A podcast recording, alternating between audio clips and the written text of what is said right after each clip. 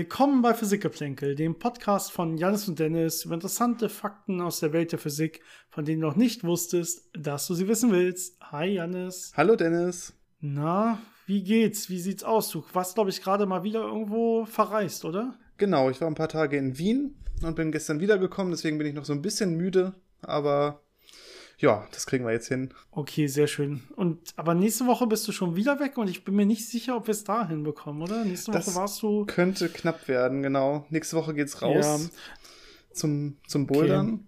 Was sehr schön ist. Ja. Mhm.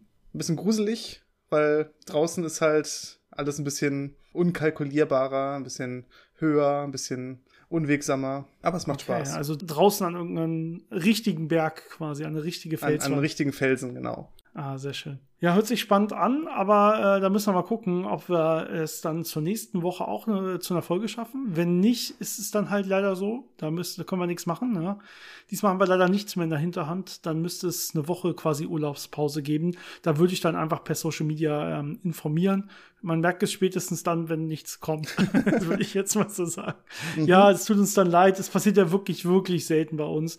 Aber manchmal ist es dann einfach so. Wir versuchen trotzdem noch eine zweite hinzubekommen, aber ich glaube, es wird, es wird echt eng werden. Also stellt euch mal darauf ein, dass wir eine Folge, eine Woche quasi Pause machen, es dann danach aber wieder weitergeht. Gut, aber dieses Mal, diese Folge haben wir auch so ein bisschen dazwischen werfen müssen oder wollen.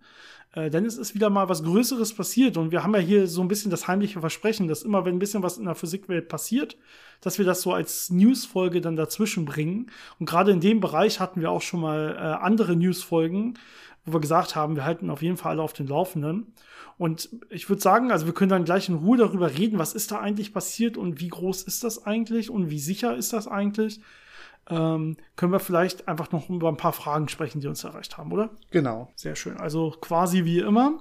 Äh, und äh, dementsprechend wie immer, wenn ihr uns auch Fragen senden wollt äh, oder Themenvorschläge oder Kritik, Anmerkungen, wie auch immer, bitte konstruktiv an der Stelle, äh, dann könnt ihr das über unsere E-Mail tun, äh, physikgeplänkel.gmail.com, physikgeplänkel zusammengeschrieben, geplänkel mit AE. Oder ihr erreicht uns natürlich auch über ganz neu über unsere Social-Media-Kanäle auf Instagram und Facebook. Da könnt ihr uns auch dann einfach ähm, Nachrichten senden. Und äh, so haben das, also vor allen Dingen E-Mails ist das, was uns natürlich am häufigsten erreicht, nach äh, neben Instagram. Und äh, daher kommen jetzt auch die Nachrichten. So hat das zum Beispiel der Werner auch gemacht, der auch aus Wien kommt, wo du ja offensichtlich gerade warst. Äh, also da habt ihr quasi was gemeinsam. Ja, Und aber irgendwie haben wir uns verpasst. Also ich habe ihn nicht gesehen, glaube ich. Weißt du ja nicht, weißt du ja nicht, Das aber ihr habt noch viel mehr stimmt. gemeinsam. Denn es geht in der Tat um deine Doktorarbeit, um die Folge, wo du ein bisschen über deine Doktorarbeit redest. Und äh, die Gemeinsamkeit ist, er sagt selber, dass er auch an einem, ähm, ja, an einem Setup arbeitet, wo man extreme Vibrationsarmut brauchen kann, so wie bei deinen Spiegeln. Und deswegen hat er so ein paar technischere Fragen zu deinem Setup, zu deinem Aufbau, was du benutzt hast. Mhm. Äh, Und vielleicht kannst du da ein paar Worte zu sagen. Ähm, Und er hat danach, glaube ich, noch eine Idee, äh, wie man das Ganze vielleicht verbessern könnte. Vielleicht kannst du das auch kurz kommentieren, ob man darüber schon nachdenkt oder nicht. Oder ob das so für euch keinen Sinn macht. Ähm, Die erste Frage ist einfach, wie ist das Ganze bei euch physisch aufgebaut? Also welche Seilmaterialien, wie befestigt ist das Ganze? Äh, Lager, Tribologie und so weiter. Ähm, und habt ihr Rücksicht auf die Ausdehnung genommen der, der Aufhängung, also thermisch oder durch Dehnung? Wie sieht das da aus bei euch? Ja, das ist eine interessante Frage. Geht so ein bisschen mehr in die Details rein. Also grundsätzlich haben wir immer zwei verschiedene Arten, wie wir Sachen aufhängen. Ähm, der einfache klassische Weg ist, indem man äh, sehr dünne Stahldrähte nimmt. Ähm, nennen sich teilweise Piano Wire. Also so, ja, spezielle Stahlarten, die extrem dünn sind, so 50 Mikrometer, 100 Mikrometer ähm, dick. Und äh, aus denen macht man dann Schlaufen und da legt man dann die aufzuhängenden Massen rein. Muss man vielleicht noch ein bisschen drauf eingehen, wie, was da genau passiert, wie man, worauf man da achten muss. Ähm, aber erstmal kurz das andere Material, was man nimmt, sind Glasfasern, die speziell dafür ähm, hergestellt werden, ähm, die teilweise noch dünner sind und die dann monolithisch, weil das ja meistens Glasspiegel sind, die wir äh, benutzen, die dann monolithisch mit denen verschweißt werden, äh, damit man dann noch weniger äh, thermisches Rauschen von diesen Aufhängungen hat. Ähm, bei den Drähten ist es vor allem wichtig, dass man definierte ähm, Punkte hat, wo die, wo die festgemacht sind. Das heißt, was er wahrscheinlich gemeint hat mit Tribologie, man möchte nicht, dass da irgendwo Reibung äh, groß entsteht. Das heißt, es soll möglichst in der einen definierten Position bleiben.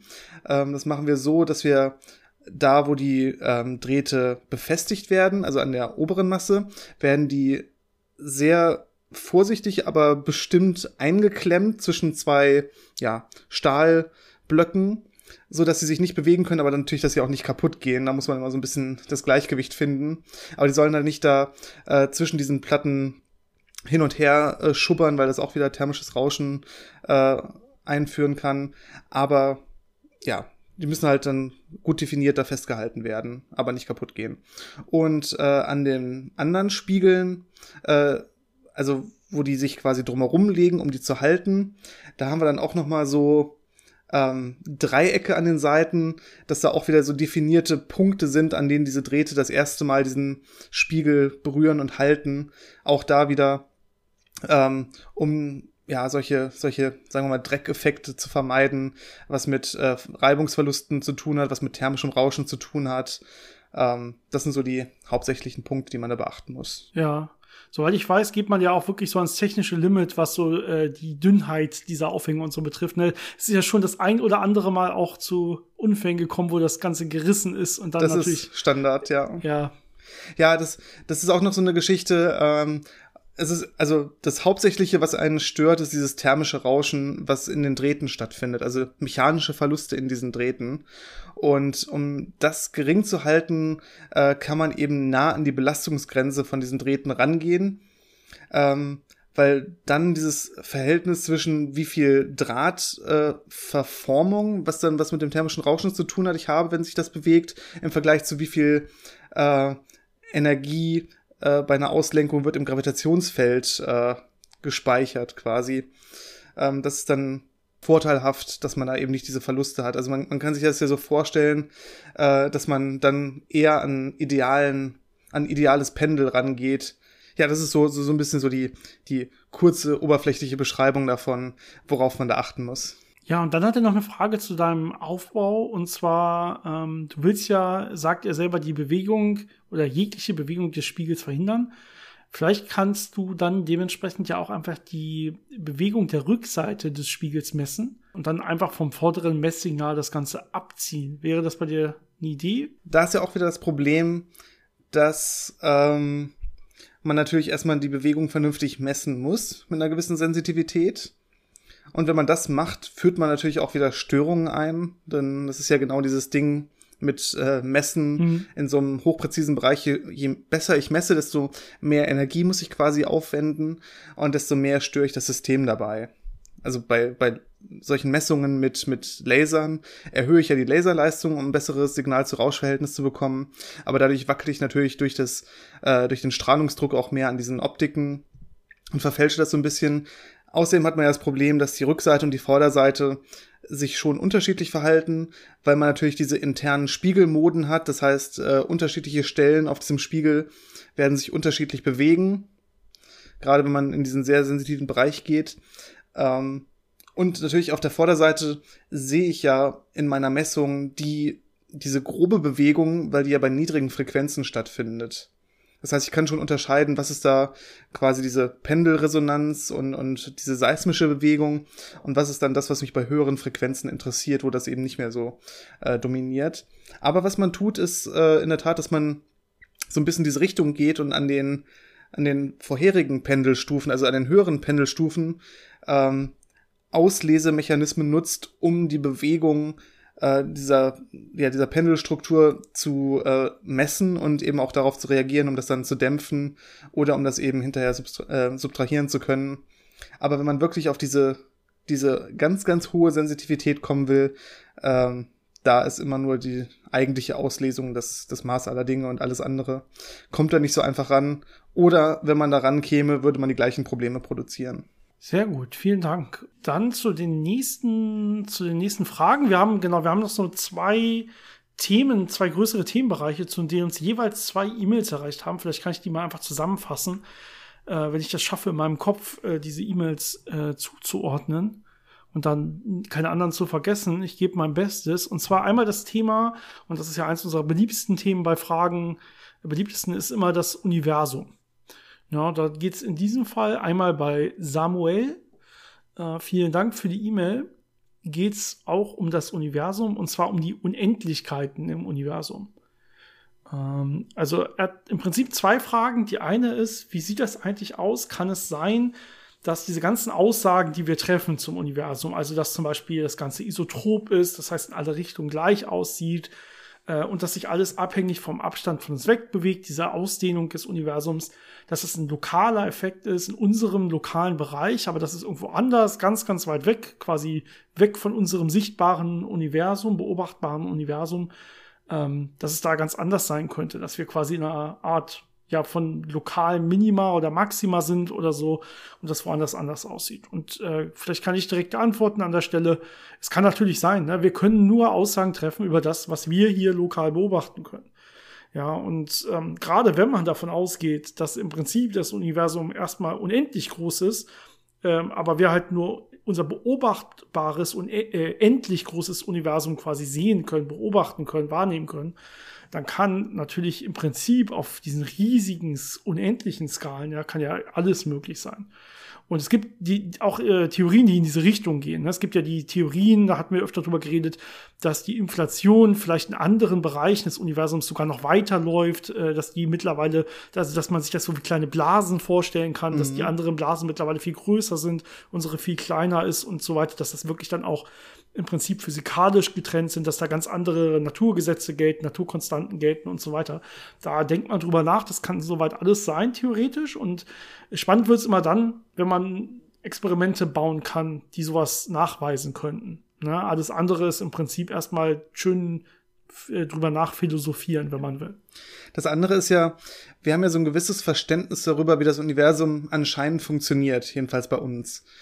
Und dann trifft man normalerweise erstmal die Annahme, dass das wahrscheinlich auch äh, für das weitere Universum weiter draußen gelten müsste.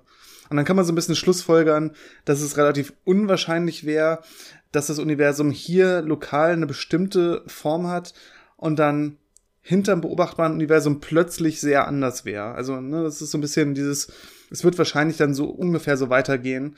Das heißt, wenn wir hier komplette Flachheit messen, würden wir vermuten, dass es auch hinterm beobachtbaren Universum insgesamt flach weitergeht und nicht plötzlich eine starke Krümmung hat. Genauso, wenn wir hier detektieren, dass es irgendwie eher eine sphärische Geometrie hat, dann würden wir wahrscheinlich auch vermuten, dass es global dann auch sphärisch ist und nicht irgendwo anders wieder irgendwelche anderen komischen Sachen macht. Ja, genau. Seine zweite Frage auch zum Thema Unendlichkeit ist, er hat noch nicht so ganz verstanden, was wir immer meinen, wenn wir sagen, das Universum ist unendlich. Welche Art von Unendlichkeit meinen wir eigentlich? Meinen wir, dass es so wie auf einer Kugeloberfläche ist, dass man quasi, wenn man lang genug in eine Richtung geht, dass man irgendwann wieder da ankommt, wo man gestartet hat? Oder meinen wir, dass es wirklich, dass es komplett flach unendlich, wie wir ja sagen, und da ist, steckt schon ein bisschen die Antwort drin. Wenn wir eine komplette flache Raumzeit haben, ähm, dann hätte man eben nicht diese Krümmung, die man auf einer Kugeloberfläche hat.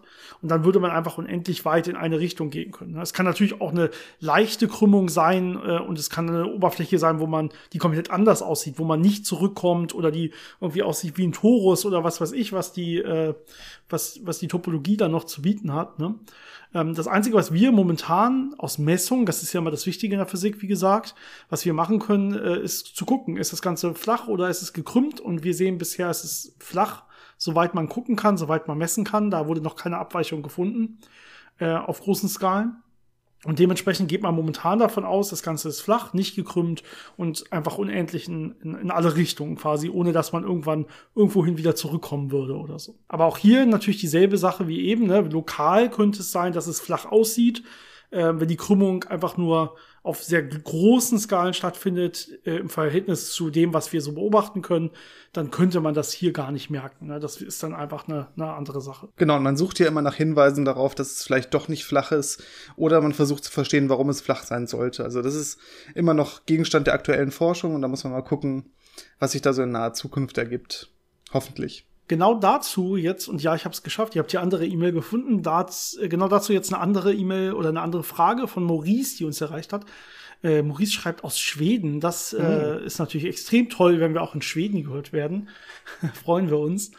Ähm, und zwar hat er auch eine Frage bezüglich der Größe des Universums, worüber wir gerade geredet haben. Genau, er sagt im Prinzip, wenn wir denn sagen, das Universum ist unendlich groß, ja, aber dann auch immer gesagt wird, dass ähm, das Universum früher viel kleiner und heißer war, wie passt das zusammen? Denn kleiner als würde ja eigentlich heißen, irgendwie es kann nicht beides unendlich sein, ne? dann wäre es ja nicht früher nicht kleiner gewesen. Mhm. Ähm, er sagt, er hat vor allen Dingen viele andere Sendungen, zum Beispiel von Harald Lesch gehört, wo sowas auch immer mal wieder vorkommt. Ähm, und ja, wir probieren, und wir haben da auch schon ein paar Mal drüber geredet, wir probieren da mal ein bisschen präziser zu sein und zu sagen, es war früher nicht kleiner, sondern alles war näher zusammen. Das heißt, man könnte zum Beispiel sagen, dichter wäre so eine Sache, die man sagen könnte, statt kleiner. Ähm, ja, das heißt, ähm, auch, es, es war zwar früher alles näher beieinander, aber trotzdem nach aktuellen Ideen zumindest, nach aktuellen Messungen, wie gesagt, Krümmung und so, ne, hatten wir gerade, war es auch früher unendlich groß. Ja, aber alles war für sich genommen dichter zusammen und der Raum zwischen den einzelnen Teilchen ist seitdem quasi größer geworden.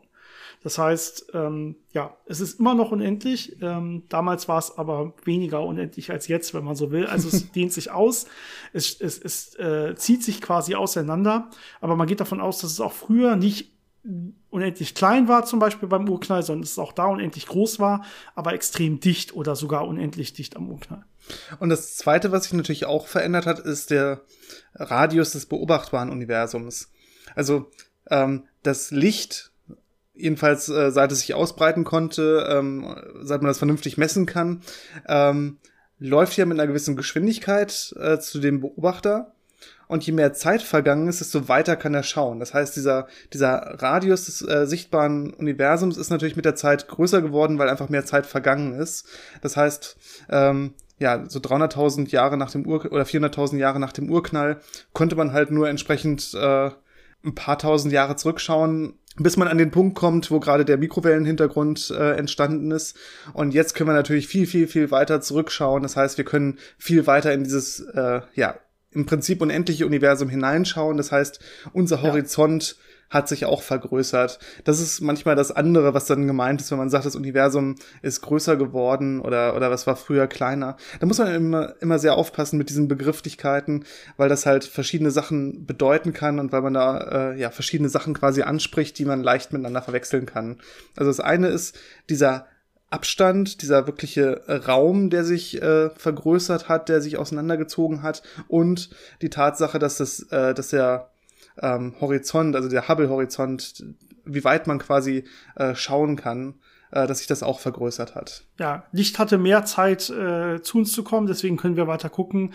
Und das wird natürlich auch weiter ansteigen, je älter das Universum wird. Ne? Also dementsprechend, genau, wenn man das so sieht, kann man auch sagen, für uns das Universum, also unser beobachtbares Universum, das war früher kleiner und ist jetzt größer. Aber das ist ja auch nicht unendlich groß, sondern das hat ja diesen ne, definierten äh, Durchmesser von irgendwie 50 Milliarden Lichtjahren oder irgendwas in der Größenordnung. Oder Radius. Irgendwie sowas. Radius. Ja.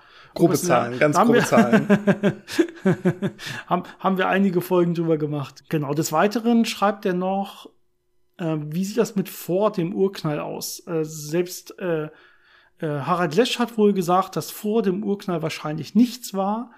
Ähm, aber hätte es nicht irgendwas geben müssen, also diesen unendlichen Raum quasi, ich versuche das jetzt mal ein bisschen zu beschreiben, äh, der dann irgendwie gefüllt werden kann von irgendwas, wenn das Universum doch unendlich groß ist.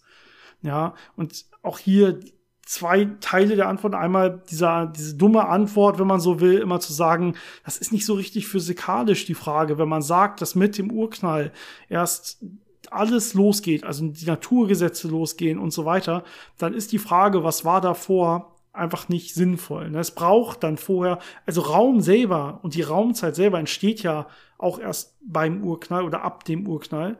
Äh, und deswegen muss es vorher nichts gegeben haben, wo drin das dann entsteht oder so. Ne? Diese Frage ist an der Stelle so ein bisschen falsch. Ansonsten kann man noch sagen, es gibt natürlich dementsprechend auch weiterführende Theorien die ähm, wieder diesen, diesen Hang haben, sehr philosophisch zu sein erstmal. Und spannend wird's wieder, selber Antwort an den Stellen, wo man eventuell dann auch irgendwelche Experimente bauen kann, um zu gucken. Wir hatten ähm, über solche Theorien geredet, zum Beispiel in unserer Inflationsfolge. Da haben wir über diesen, äh, wie ist es, Big, äh, Big Bounce, glaube ich, geredet. Mhm dass sich so ein Urknall quasi immer wiederholt, weil sich das Universum ausdehnt, wieder zusammenzieht und dann neuer Urknall wieder ausdehnt, wieder zusammenzieht und so. Es gibt also solche Theorien, die auch ähm, vielleicht in Zukunft mal ähm, experimentell untersucht, überprüft werden können. Ähm, genau, aber die eigentliche Frage, was ist eigentlich ja, bevor unsere Raumzeit anfängt, in der wir überhaupt nur Sachen beobachten können, ist eigentlich erstmal eine relativ unphysikalische Frage. Die Antwort ist einfach, die Frage ergibt keinen Sinn. Das ist eine, ja, eine doofe Antwort, wie ich, wie ich, wie ich annehme, aber äh, so antworten die meisten Physiker darauf. Gut, dann habe ich sogar noch eine dritte E-Mail gefunden, die auch noch so ein bisschen besser da reinpasst. Deswegen mache ich die einfach jetzt an der Stelle. Und zwar hat uns die vom ähm, äh, warte, Dommy erreicht. Äh, wir hatten, glaube ich, schon mal eine Frage von ihm, da wusste ich nicht genau, wie ich dich ausspreche. Dommy, jetzt schreibst du selber mit kurzem O und hartem M. Janis Dommy ist da richtig, oder? Ich glaube schon, ja. Würde ich jetzt vermuten. oder muss, muss ich das M noch irgendwie noch härter sprechen? Ich glaube, das reicht. okay, ansonsten, ansonsten musst du uns noch mal schreiben. Es tut mir leid. Gut. Er hat äh, eine relativ alte Folge von uns gehört, nämlich die Nummer 12. Oh. Ja, das oh. war wirklich eine sehr, sehr frühe Folge über Energie. Und da sagen wir unter anderem, dass Energieerhaltung lokal ist und keine globale Größe, die das gesamte Universum betrifft, quasi. Also, mhm. ja, bei Energieerhaltung redet man immer von diesen abgeschlossenen physikalischen Systemen, ne, dieses lokale Größe. Ähm, und als Beispiel haben wir die Rotverschiebung genannt, weil ähm, bei der Rot, also bei der kosmischen Rotverschiebung durch die Ausdehnung des Universums, während das Licht da über ihrem die Milliarden von Jahren durchläuft, ähm, da verliert das Licht an Energie, ja, aber diese Energie geht nirgendwo hin. Und das ist auch okay, weil es in der allgemeinen Relativitätstheorie global gar keine Energieerhaltung gibt. Die steckt da einfach gar nicht drin, sondern nur lokal äh, kann man dann je nachdem Energieerhaltung finden, definieren. Und ähm, genau, jetzt sagst du, ähm, dass du vielleicht mal gehört hast, du bildest es dir zumindest ein, ähm, dass diese Energie aber quasi im Raum steckt, der der ja immer größer wird ähm, ist das ja eine zulässige Betrachtungsweise. Und das ist eine schwierige Frage. Mhm. Und ich glaube, wir haben als, also als allgemein als Physiker oder als die Physik glaub, noch keine klare Antwort darauf. Weil das geht so einen Schritt drüber hinaus. Also erstmal nach unseren heutigen Theorien, das ist das, was ich gesagt habe, vor allen Dingen die allgemeine Relativitätstheorie, da gibt's da keine globale Energieerhaltung. Die steckt da einfach nicht drin. Na, da würde man einfach sagen, nee, das ist keine Betrachtungsweise, denn wie gesagt, gibt's einfach nicht. Aber es könnte natürlich sein, dass man größere Theorien, ne, Theorien von allem mit Stringtheorie oder was auch immer, äh, baut die dann zum Beispiel auch Sachen wie die dunkle Energie mit drin haben, wo wir noch überhaupt nicht so richtig wissen, wo wir die greifen können, was das ist und so weiter. Und diese dunkle Energie hat ja irgendwas mit so Energie des Raumes zu tun. Die steckt da irgendwie so mit drin. Wird ja teilweise so als negativer Druck des Raumes gesehen, äh, je nach Beschreibung der dunklen Energie. Man weiß es halt noch nicht so genau. Und es könnte natürlich sein, dass man irgendwie global letztendlich die Energieerhaltung retten kann, indem man da irgendwelche Sachen findet, die das dann rechtfertigen oder äh, eine Theorie findet, die das dann rechtfertigt oder so. Ähm, genau, also aktuell ist dem nicht so. Ja? ART sagt, allgemeine Relativitätstheorie sagt nein. Ähm, komplett ausschließen, dass die Energie vielleicht irgendwie da in Form von dunkler Energie oder so mit reingeht, kann ich jetzt nicht. Ich weiß nicht, ob Janis, ob du das kannst, kannst du vielleicht gleich was Nein, zu sagen, aber sonst äh, gibt man dir einfach einen Nobelpreis direkt, würde ich sagen. Oh, schade. Hätte ich was anderes sagen sollen. vielleicht, vielleicht. Und beweisen sollen, ich glaube, das Wichtige. Mist. Ja, verdammt. Genau, und äh, es könnte natürlich auch was anderes als dunkle Energie sein, ne? dass man irgendwie sagt, okay, was ist denn, braucht es wirklich irgendeine Kraft, damit das Universum sich ausdehnen kann? Es sieht nicht so aus, aber das ist auch eine große Frage, die halt völlig ungeklärt ist. Was genau passiert da? Was sind das für ja, Zustände, die diese Raumzeit überhaupt annehmen kann? Äh, gibt es da Zustandswechsel, Inflation und so weiter, was ja auch noch ein großes ungeklärtes mhm. Feld ist, ob es die Inflation überhaupt gab und so. Dementsprechend, ähm, ja, die Frage kann man nicht so richtig beantworten, befürchte ich aktuell mit der aktuellen Physik. Ja, das würde ich, würde ich einfach mal so äh, zustimmen. Sehr schön. Immerhin. Das sind halt diese Grenzbereiche der Physik, wo man, wo man wirklich noch sehr viel forschen muss und was dann wahrscheinlich äh, ganz viel Quantengravitation oder Stringtheorie beinhaltet, je nachdem, was dann am Ende da sich als äh, am besten beschreibend herausstellt. Ja, da müssen wir mal gucken. Gut, dann haben uns zwei Fragen, zwei E-Mails erreicht zum Thema Magnete. Wir haben ja unsere kleine Folge angefangen oder mhm. unsere kleine Serie angefangen über Magnetismus. Das wird auch bald noch weitergehen. Und dazu haben uns schon ein paar Fragen erreicht. Und zwar die erste kommt von Carlo, so ein kleines Gedankenexperiment. Wenn man jetzt so einen Stabmagneten hat, so am besten so mit Rot auf der einen Seite und Grün auf der anderen Seite, ja, und äh, jetzt fängt man an, den zu zersägen. Aber man sägt ihn nicht komplett durch, sondern man lässt in der Mitte so einen ganz kleinen Punkt quasi, einen ganz kleinen Kontaktpunkt zwischen Nord- und Südpol. Mhm. Hat man dann eigentlich noch klar definierten Nord- und Südpol?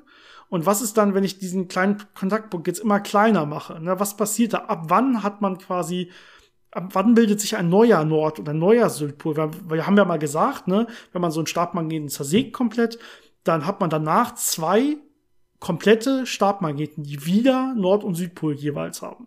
Das heißt, irgendwo muss ja da diese Umformierung stattfinden, dass man dann wieder Nord- und Südpol hat. Ähm, wie sieht das aus in diesem Experiment, wenn ich da so ein Stück raussäge und äh, gucke, muss ich die danach dann noch auseinanderziehen, um das klar definiert zu haben? Wie funktioniert das? Ich glaube, man kann sich das vielleicht so gut vorstellen, dass dieser große Stabmagnet mit rotem Nordpol und grünem Südpol aus ganz vielen ganz kleinen so Elementarstabmagneten besteht, die auch jeweils einen roten Nordpol und einen grünen Südpol haben. Und die sind jetzt alle in diesem großen Magneten ausgerichtet. Das heißt, sie zeigen alle in die gleiche Richtung. Der Nordpol zum Nordpol, der Südpol zum Südpol. Und ähm, dann habe ich natürlich, dass äh, zwischen deren kleinen Nordpolen und deren Südpolen nicht wirklich groß Platz ist. Das heißt, die, die äh, haften quasi aneinander und nach außen hin merkt man davon jetzt nicht so viel. Das heißt, das Einzige, was passiert, ist, dass diese ganzen Nordpole sich am äh, großen Nordpol des Stabmagneten addieren und die ganzen Südpole am großen Südpol, aber intern äh, sieht man nicht wirklich, was da passiert. Aber wenn ich jetzt anfange, das durchzuschneiden, dann fange ich ja an, äh, die intern quasi zu trennen. Das heißt, ich führe eine neue Grenzschicht ein, wo ich dann auf der einen Seite die Nordpole von den Elementarmagneten sehe und auf der anderen Seite die Südpole von den Elementarmagneten.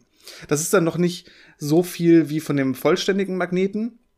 Aber je mehr ich das trenne und je mehr ich da durchschneide, desto mehr äh, verhält sich das dann eher wie zwei eigenständige Magneten, die noch so ein bisschen zusammenhalten, als wie ein großer Stabmagnet. Na, also es ist nicht so ein, so ein äh, digitales, entweder ist es komplett oder nicht, sondern es ist so ein, so ein fließender Übergang, wenn ich das langsam auftrenne. Und ähm, ja, das Magnetfeld wird dann dementsprechend wahrscheinlich auch ein bisschen komplizierter äh, nach außen hin, weil dann von innen quasi Magnetfeldlinien nach außen liegen und das Ganze stören.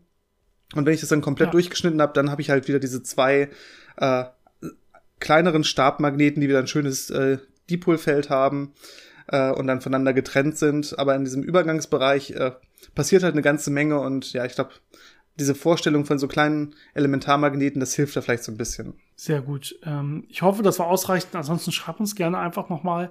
Und ähm, genau, die nächste Frage auch zum Thema Magnetismus äh, kam vom Holger.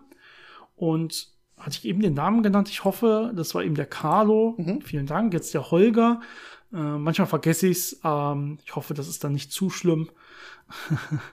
Und Holger äh, geht es um Energieerhaltung. Das hatten wir schon mal, aber in dem Fall nicht ums große Ganze, ums große Universum, sondern eben bei Magneten, zum Beispiel bei Permanentmagneten. Er fragt sich, wie das aussieht, wenn man zum Beispiel einen Permanentmagnet hat, der an der Denk Decke hängt und irgendwie einen Gegenstand oben hält was ist da eigentlich mit Energieerhaltung? Wird er irgendwie das Magnetfeld mit der Zeit da schwächer oder so? Verbraucht er quasi irgendwie seine Energie? Wandelt die irgendwie um? Was, wie, wie sieht das genau aus? Ja, Energie ist ja ähm, äquivalent zur Arbeit. Also wenn ich Arbeit verrichte, verbrauche ich ja Energie. Und wenn ein Magnet einfach nur irgendein Objekt hält, dann verrichtet er ja keine Arbeit. Eine Arbeit ist ja sowas wie Kraft mal Weg. Und wenn ich keinen Weg zurücklege, dann kann ich Kraft aufwenden, wie ich möchte, ich verrichte keine Arbeit, da passiert nicht wirklich was. Das heißt, mhm. so an sich ähm, sollte es erstmal einfach halten und da sollte nichts groß passieren. Genau, es, aber es kann natürlich sein, also man kann sich ja äh, Sachen vorstellen, wo Magnete Arbeit verrichten, mhm. na, wo ich damit irgendwas bewege, vielleicht auch einfach mit Elektromagneten oder so, ist ja egal. Und dann wird es natürlich schon so sein. Ne? Dann würde irgendwie äh, muss man sich genau die Prozesse angucken, je nachdem, was man sich da anguckt. Aber irgendwie dadurch, dass Arbeit verrichtet wird, wird es irgendwelche Wechselwirkungen geben. Und meistens wird dann irgendwie zum Beispiel Temperatur eingeführt in dieses System, in den Magneten. Dadurch wird es ein bisschen mehr ähm, Entropie, bisschen mehr Unordnung im Magneten geben. Und wenn er nicht mehr ganz so schön geordnet ist, wird dieser Permanent Magnet, Magnet dementsprechend auch an magnetischem Feld verlieren, damit an magnetischer Energie verlieren. Also da gibt es dann natürlich Prozesse, so dass das Magnetfeld entsprechend kleiner wird, damit Energieerhaltung da auch gewährleistet ist. Da muss man sich keine Sorgen machen. Ist ja ein lokaler Effekt, ne? Genau. Aber meistens fällt es halt nicht so auf, weil das nicht so extrem, äh, ja, extrem stark ist in den Alltagssituationen, die man mit Magneten so hat. Deswegen wirkt das immer so ein ja. bisschen magisch, aber die, die Gesetze der Physik bleiben da schon äh, gültig. Genau, aber das mit dem, mit dem ersten Fall, ne, wo keine Arbeit verrichtet wird, das kann man sich auch einfach vorstellen, ne, wenn man auf der Couch liegt, ähm, dann wirken ja auch irgendwie elektromagnetische Kräfte, die dafür sorgen, dass du nicht einfach durch die Couch durchfällst oder in die Couch reinfällst. Ne? Und äh, da wird ja trotzdem gerade keine Arbeit verrichtet, wenn du voll auf der Couch liegst. Ähm, dementsprechend, das klappt immer, ohne dass da irgendwie die ganze Zeit irgendwo Energie in Wärme umgewandelt wird oder so. Es kann sich trotzdem äh, so anfühlen, als ob man Arbeit verrichten würde. Also, also hungrig wird man auf jeden Fall dann wieder. Das stimmt. Gut, äh, Janis, ich würde sagen, wir reden dann noch über eine Frage, die uns per Instagram erreicht hat. Mhm. Ähm, und dann war es das auch für heute mit den Fragen, würde ich jetzt mal sagen. Und wir haben ja auch ein spannendes Thema mitgebracht. Ähm, die letzte Frage, ehrlich gesagt, weiß ich gerade den Namen nicht. Instagram ist da ein bisschen komischer, was die Namen angeht. ähm, aber ähm, die Frage ist, wie sieht denn das aus mit zum Beispiel SpaceX? Wir haben ja die schöne Folge gehabt über Sonden und äh, aktuelle Experimente und so von Satelliten und Sonden im, im Weltall. Und äh, seine Frage ist jetzt, ähm, oder ihre Frage, ich will es wirklich gerade rausfinden, aber ich bin mir nicht sicher. Ähm, nö, ich finde keinen Namen raus. Ähm, ich habe nur so einen Account-Namen, das, das äh, reicht mir hier nicht. ähm, also seine oder ihre Frage ist, wie stehen wir eigentlich zu SpaceX? Ne? Wie sieht das da aus? Ähm, überwiegen da zum Beispiel die Nachteile, zum Beispiel CO2-Emissionen von privater Raumfahrt im Allgemeinen? Äh, oder ist es eher gut, dass man da Fortschritte macht, dass es da in, der Richtung vorangeht? Ähm, er sagt Elon Musk oder sie sagt, Elon Musk hat ja auch angekündigt, äh, CO2 einfangen zu wollen. Klingt das realistisch für uns? Ja, ich würde äh, vielleicht vorweg sagen, dass man, glaube ich, ein bisschen unterscheiden muss, was die Anwendungsgebiete sind und was die Ziele sind äh, in dieser Bewertung. Ähm, Wenn es darum geht, dass man quasi die Raumfahrt, die sinnvoll ist und gemacht werden sollte, macht. Ne? Also diese ganzen Geschichten mit äh, Satelliten hochbringen, äh, die ISS äh, beliefern ähm, und alle möglichen anderen Missionen, die man da sich vorstellen kann, die man äh, machen möchte. Wenn man das alles macht, ist das natürlich erstmal ein guter Ersatz äh, zu den anderen Raumfahrtprogrammen, die das vielleicht gerade nicht so äh, schaffen oder nicht so bereitstellen können. Also da würde ich das schon erstmal relativ, ja, positiv oder neutral sehen. Also nicht, dass das ein Problem ist mit dem äh, CO2, ähm, weil das ja einfach diesen, diesen Zweck erfüllt, diese Forschung zu machen. Ähm, gerade solche Satelliten, die äh, das Klima überwachen und sehr viel über die Erde herausfinden, ähm, da wäre es ein bisschen doof, wenn man die nicht hochschickt, um da CO2 zu sparen, um dann hinterher nicht zu wissen, äh, was eigentlich passiert. Ähm, aber wenn es dann um, um andere Ideen geht, dass man irgendwie äh, ja, einfach ganz viele Spaßflüge macht, dann muss man sich natürlich wieder diese Fragen stellen, wie sinnvoll ist das und, und äh, möchte man das tun. Aber vom, vom Grundgedanken her, eine Raumfahrtagentur äh, zu haben, die privat ist, ist erstmal nicht nichts äh, Dramatisches oder Schlimmes dabei. Ja, genau. Also du hast jetzt ja ähm, im Prinzip SpaceX oder andere private Raum oder Space Shuttle Unternehmen oder wie auch immer man das nennen will, verglichen im, im, Prinzip mit, mit behördlichen wie NASA oder ESA oder mhm. sowas. Und ja, dann ist ja nicht die Frage, will man überhaupt sowas haben, sondern ist die Frage, will man quasi, dass da ein eigener Markt für entsteht und dass Sachen optimiert werden und dass vielleicht äh, Abstürze und solche Sachen dann mit ein Faktor sind, der damit äh, versucht wird, dann in die Rechnung zu nehmen und ob man das will oder nicht. Oder also quasi kann man Menschenleben dann mit Geld aufwiegen und solche Sachen. Das sind ja Fragen, die da mit reinspielen in, die, in diese wirtschaftlichen Berechnungen. Da kann man bestimmt ähm, ja unterschiedlicher Meinung sein. Ähm, aber die eigentliche Frage, Frage, wollen wir als Physiker, dass äh, auch weiter im Weltall geforscht wird und so weiter? Ich glaube, da müssen wir beide einfach sagen, ja, na klar, also das ist, denke ich, schon wichtig. Wir verbrauchen bei so vielen dummen Gelegenheiten Millionen, Milliarden von Geldern und ähm, schädigen die Umwelt und so weiter. Und das ist ja auch viele Beispiele gebracht, wie uns das auch helfen kann. Ja, wie Wissen ist immer der erste Schritt zur Besserung quasi. Ähm, dass das keine Frage für uns ist, dass wir beide erstmal ja die, die ganze Branche an sich erstmal äh, erst fast begeistert verfolgen. Ne? Also erstmal, wenn wir was Neues startet und so, wir machen ja auch immer wieder regelmäßig neue Folgen. Ich glaube, das ist keine Frage. Und du hattest ja noch gefragt, wie das aussieht mit dem CO2-Einfang, den Elon Musk plant. Wir hatten ja auch mal eine Folge über CO2-Einfang. Ich glaube, Elon Musk will CO2 einfangen, wenn ich das richtig verstanden hatte, und ihn dann selber wieder für Raketentreibstoff verwenden. Ja, das heißt, er will quasi eine, eine Art nachhaltigen Raketentreibstoff, der, der äh, aus, wieder aus der Atmosphäre dann genommen wird. Ne? Das ist natürlich ein bisschen schlechter, als diesen Treibstoff einzufangen und unter der Erde zu vergraben. Also er nimmt halt nichts raus, ne? aber er fügt auch nichts Neues dazu. Das heißt, ist, wenn das irgendwie klappt in seinen Größenordnungen, wie das braucht, okay, wunderbar, besser als ähm, äh, aus der Erde rauszuholen und dann zu verbrennen. Ne? Aber wenn man es in diesen Größenordnungen machen kann, wäre es wahrscheinlich sinnvoller, das Ganze irgendwie unterirdisch zu lagern oder wie auch immer. Aber da hatten wir einige Ideen zu in dieser äh, eingesprochenen Folge dann auch genannt. Also da muss man mal gucken, wo es hinführt. Das ist ja bis, bis, bislang in diesen Maßstäben, die da nötig werden, gar nicht, gar nicht vernünftig ähm, umsetzbar und möglich. Gut, Janis, ich würde sagen, wir gehen rüber zu unserem heutigen Thema. Ich hatte schon gesagt, das ist eigentlich so eine kleine eingeschobene News-Folge, weil wir den Anspruch haben, da unsere Hörer auf den und Hörerinnen auf dem Laufenden zu halten. Ne? News. Äh, und wir haben wirklich eine relativ große News. Und das ähm, ja Lustige dabei ist, dass ähm, das Experiment dazu ist so eigentlich von ungefähr so 2011. Ja, und das ist schon der Abschluss des Experimentes. Ja. Ne? Das Ganze ging irgendwie 2002 oder so los. Da haben die Aufnahmen begonnen. Ja, und dementsprechend ist es schon lustig, dass dann im Jahr 2022 diese große News folgt und die ist jetzt wirklich erst zwei, drei Wochen alt. Was wurde denn da genau gefunden? Und dann können wir vielleicht darüber reden, warum hat das denn so lang gedauert? Ja, es geht um die sogenannten W-Bosonen. Ähm, ich glaube, das haben wir schon mal in einigen Folgen erklärt. Wir sind jetzt in der Teilchenphysik, ne? und äh, W-Bosonen, also W plus und W minus, sind zusammen mit dem Z-Boson die Träger der schwachen Wechselwirkung, also der schwachen Kraft. Das heißt, das sind wie Photonen für die elektromagnetischen Wechselwirkungen die Austauschteilchen, die quasi diese Kraft vermitteln. Und das Interessante ist, äh, W plus und W minus, die haben auch eine Ladung, Z nicht. Und die sind relativ schwer. Also so ein W-Boson, das wiegt so 80 Gigaelektronenvolt ähm, und Z-Boson sogar über 90 Gigaelektronenvolt. Das ist ungefähr die Größenordnung von einem Eisenatom oder mehr. Also richtig, richtig schwere Teilchen. Das ist der Grund, äh, warum diese schwache Wechselwirkung sehr kurzreichweitig ist, weil diese Teilchen eben so schwer sind, braucht es quasi sehr viel Energie, um die ja zu erzeugen. Und deswegen ähm, kann dann diese Wechselwirkung nicht sehr weit äh, sein wie beim Elektromagnetismus, wo ich ja ein Photon habe, was masselos ist. Das kann ja unendlich weit propagieren. Aber bei diesen schweren Teilchen ist das eben äh, eben nicht der Fall. Ne? Das ist ja diese Geschichte mit, äh, gerade wenn man die als virtuelle Teilchen betrachtet, als äh, Überträger der Kraft, ähm, dann habe ich ja wieder diese Energie-Zeit-Unschärfe.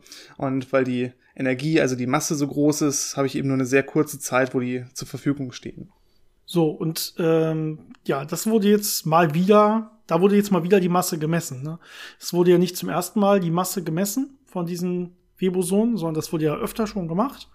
Ähm, und bisher dachte man immer, ja, vielleicht ein ganz, ganz, ganz kleinen Tick schwerer als erwartet, aber das passt noch innerhalb der Signifikanz quasi der, der Messergebnisse, die man so hat, passt das immer noch wunderbar zum Standardmodell. Und das Standardmodell der Teilchenphysik ist ja eh das ja mit am besten nachgewiesenste Modell, was wir überhaupt kennen in der Physik. Ne? Das wurde ja alles bis extrem viel Nachkommastellen genau und so weiter nachgewiesen, geprüft. Und da wissen wir eigentlich genau, was wir zu erwarten haben. Das ist ja im Prinzip jetzt auch vollständig geworden mit diesem Higgs-Boson, was man noch gefunden hat. Und was man jetzt eigentlich sucht, ist so eine Erweiterung des Standardmodells. Also vielleicht irgendwas, was da nicht drin enthalten ist, was darüber hinausgeht.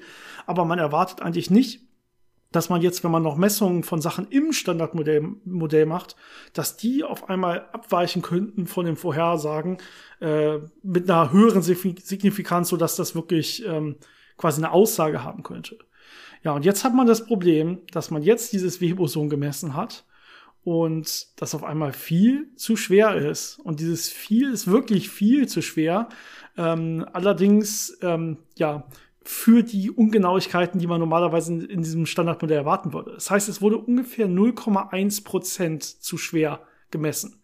Ja, aber man ist sich viel, viel sicherer als 0,1 Prozent. Und deswegen ist das ein enormer Ausreißer. Wir sagen das ja normalerweise ganz gerne mit diesen Sigmas, ne, mit diesen Standardabweichungen. Das wären so fast so sieben Sigma oder so. Das ist eine, also alles ab fünf Sigma ist eigentlich eine sichere äh, Detektion quasi einer, einer Abweichung und sieben Sigma ist extrem, ist wirklich ein extremer Ausreißer. Das Ding ist offensichtlich da als viel zu schwer gemessen worden. Ja, es ist interessant, ähm, dass es einmal natürlich im Konflikt steht mit den Berechnungen des Standardmodells, die man natürlich auch wieder über die Jahre verbessert hat, äh, viel mehr Mühe sich gegeben hat, das noch genauer zu bekommen, das noch äh, äh, kompletter zu bekommen.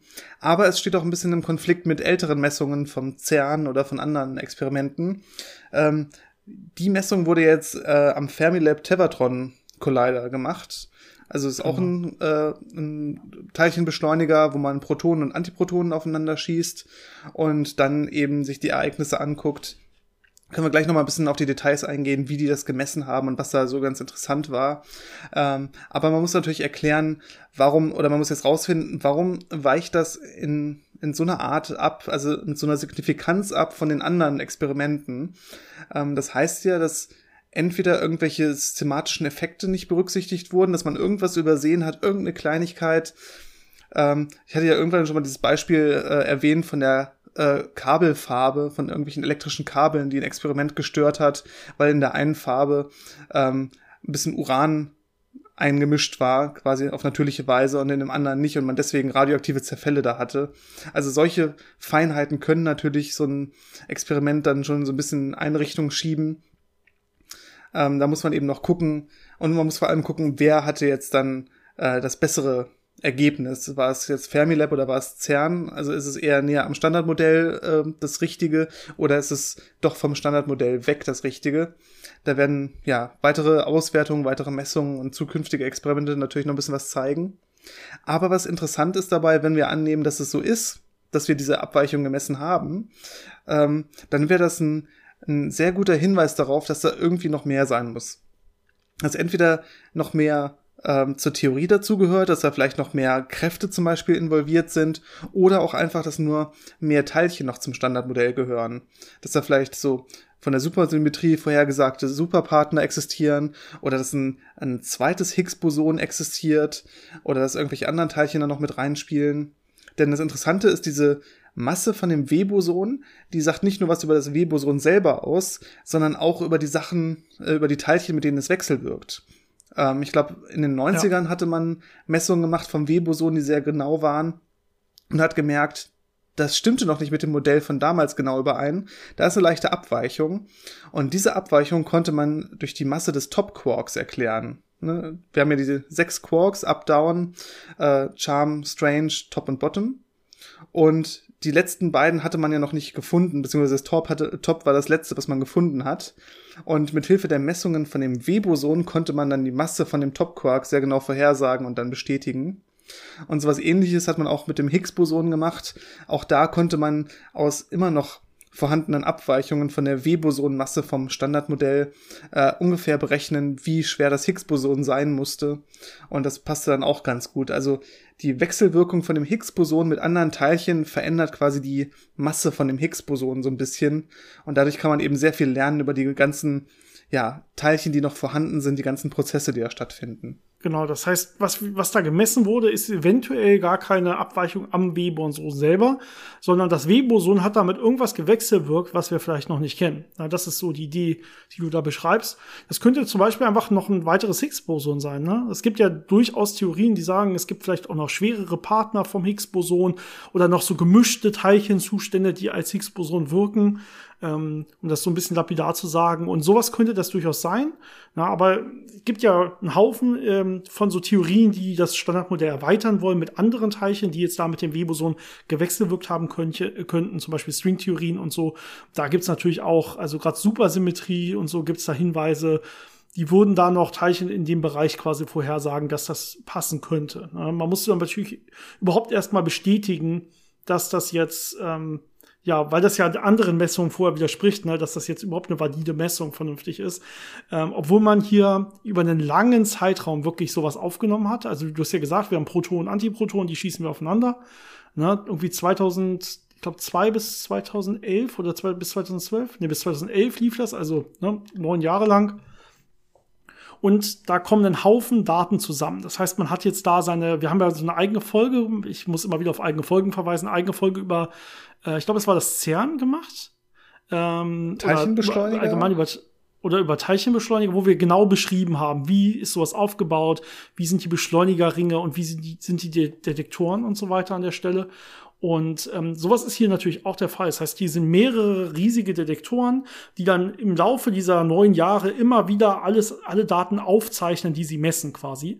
Und das ist einfach nur ein Haufen von Datenflut. Da kann überhaupt nicht währenddessen irgendwas gemacht werden dran also man sammelt erstmal einfach nur diese ganzen Daten. Ja, und danach kann man sich dann hinsetzen mit diesen zig Terabyte an Daten und dann kann man seine Datenanalyse darauf machen.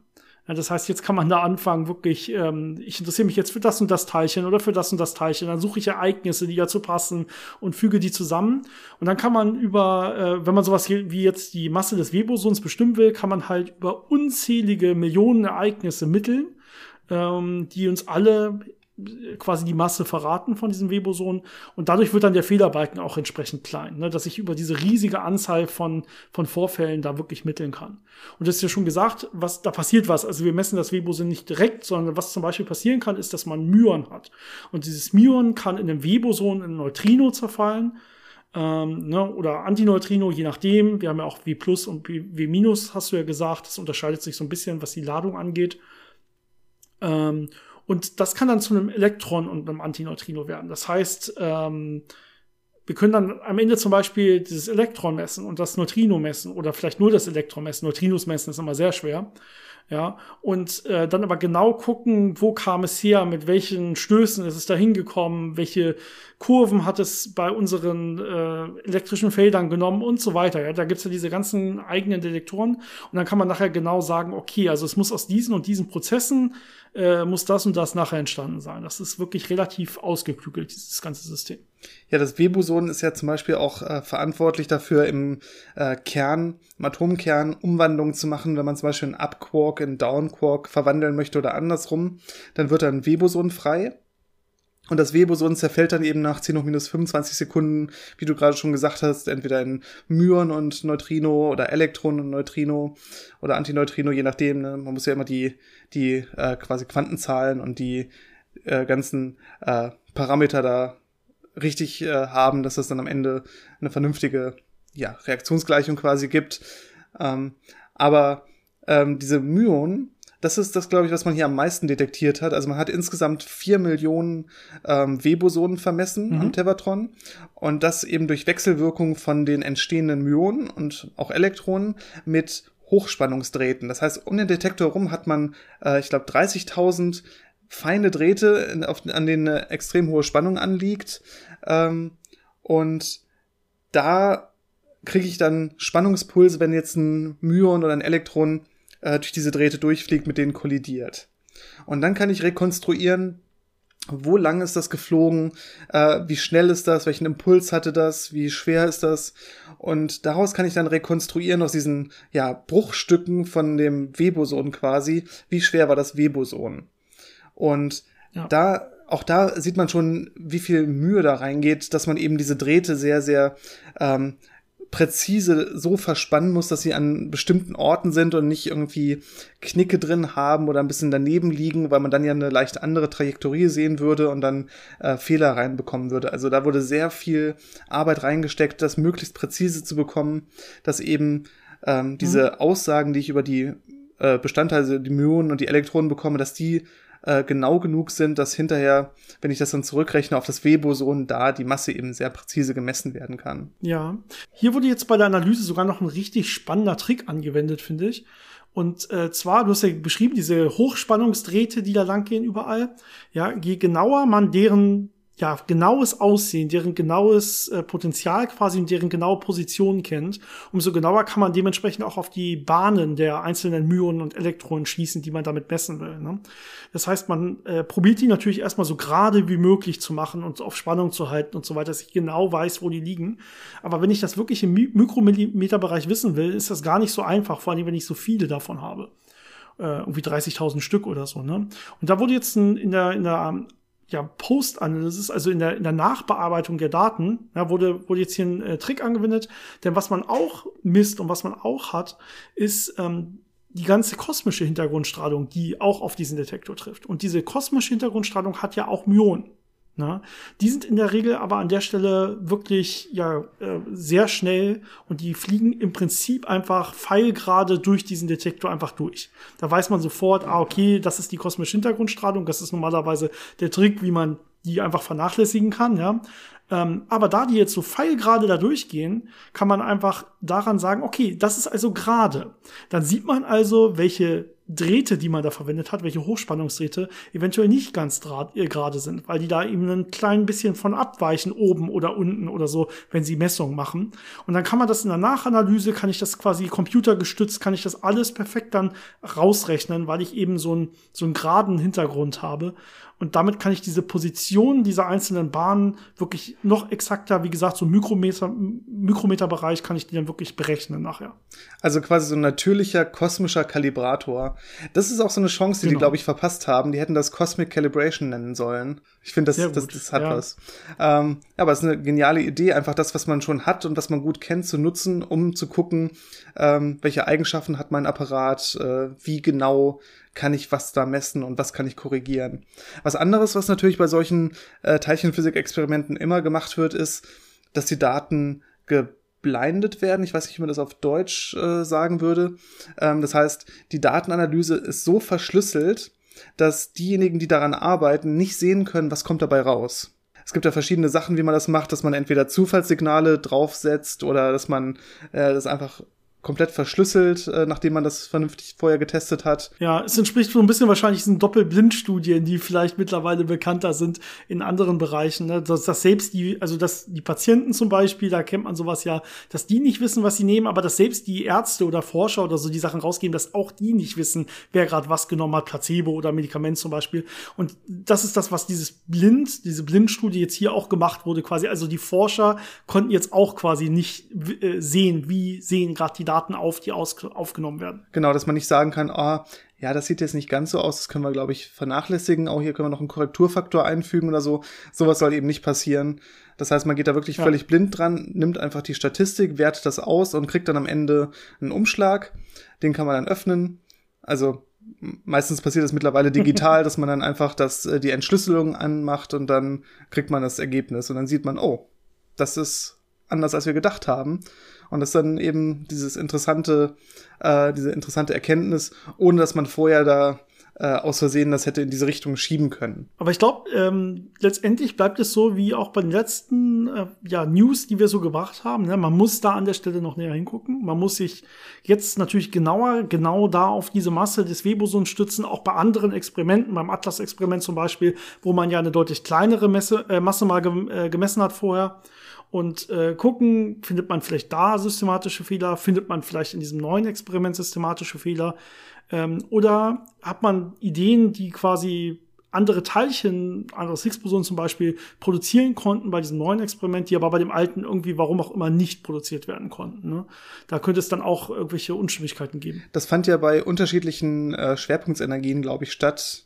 Ich weiß nicht, ob die ja. sogar unterschiedliche Teilchen benutzt haben, aber bei solchen Sachen ist ja auch immer so ein bisschen die Überlegung, ähm, wie viel Energie habe ich dann zur Verfügung, was entsteht da alles, gibt mir das irgendwelche Hintergründe, die ich vielleicht nicht haben möchte. Das war so die Idee bei dem Tevatron, dass sie das bei ein bisschen weniger Energie gemacht haben, um halt vor allem diese Prozesse zu sehen und nicht andere Prozesse zu sehen, die es vielleicht maskieren könnten oder damit äh, Probleme erzeugen könnten. Also es war schon sehr vorsichtig ausgewählt. Vielleicht versteht man dann auch besser, was bei anderen Experimenten möglicherweise einen anderen Effekt hervorgerufen hat oder schiefgelaufen sein könnte. Aber ja, da wird noch sehr viel Arbeit reingehen. Genau, aber letztendlich, wenn sich da wirklich was finden lässt, hofft man, dass es so eine Erweiterung des Standardmodells wäre, ja, und nicht, dass das Standardmodell einfach an der Stelle falsch ist. Na, da vergeht man eigentlich nicht aus und das hofft sich wirklich keiner. Aber ich glaube, alle wünschen sich, dass es dann doch mal weitergibt, dass man endlich mal was findet, was über dem Standardmodell hinausgeht. Also noch ein weiteres Teilchen, äh, das da irgendwie mit reingemischt hat. Ähm, das wäre doch was. Oder Supersymmetrie oder, oder, oder, oder. Ganz viele ja, Möglichkeiten. Genau, das wäre ja auch, das wir Supersymmetrie wären ja gleich, gleich ganz viele Teilchen, die da noch irgendwie mit reinspielen könnten. Diese ganzen schweren supersymmetrischen äh, Partner. Hat man eine Folge drüber, oder? Wir hatten bestimmt eine Folge. Ziemlich, ziemlich sicher. Mittlerweile. Mittlerweile haben wir über alles Folgen, Janis. Genau, also, wenn ihr noch Themenvorschläge für uns habt, wir sind nämlich immer auf der Suche, gerade weil wir schon so viele Folgen haben. Ähm, ansonsten äh, nehmen wir ja auch immer wieder alte Themen noch mit auf und äh, erzählen da immer noch gern noch mal drüber oder gehen noch mal ein bisschen detaillierter rein und so, weil wir können auch nicht davon ausgehen, dass äh, jeder Hörer, jede Hörerin jedes einzelne, jede einzelne Folgen auswendig gelernt hat und verstanden hat, weil ich könnte es nicht noch mal alles so ohne Vorbereitung äh, runterbeten, glaube ich. Mhm. Gut, Janis, das waren glaube ich die News für heute. Mehr kann man noch nicht sagen, aber das ist eigentlich schon nicht so wenig mit sieben Sigma eine Abweichung vom Standardmodell. Das ist schon großer Tag für die Physik eigentlich. Das ist schon sehr signifikant. Äh, da haben sich auch schon Nobelpreisträger äh, zu Wort gemeldet und das kommentiert und gesagt, dass es sehr aufregend ist und dass man da mal gucken muss. Also das ist schon bedeutend und äh, wird auf jeden Fall auch sehr viel in der nahen Zukunft steuern, in welche Richtung Experimente gehen und worauf äh, ja genau geschaut wird. Also das wird, wird eine interessante Zeit im, im Teilchenphysiksektor. Und wenn man dann noch ein neues Teilchen finden sollte, könnten eventuell die Leute, die das Experiment jetzt hier gemacht haben, auch einen Teil des Nobelpreises bekommen. Ne? Ja, wobei da natürlich auch wieder das typische Problem ist, was wir mittlerweile haben, dass es eine riesige Kollaboration ist. Ja. Also muss man sich dann wirklich überlegen, wer kriegt den. Ja, ja. Darf man Immer gespannt die große sein. Frage.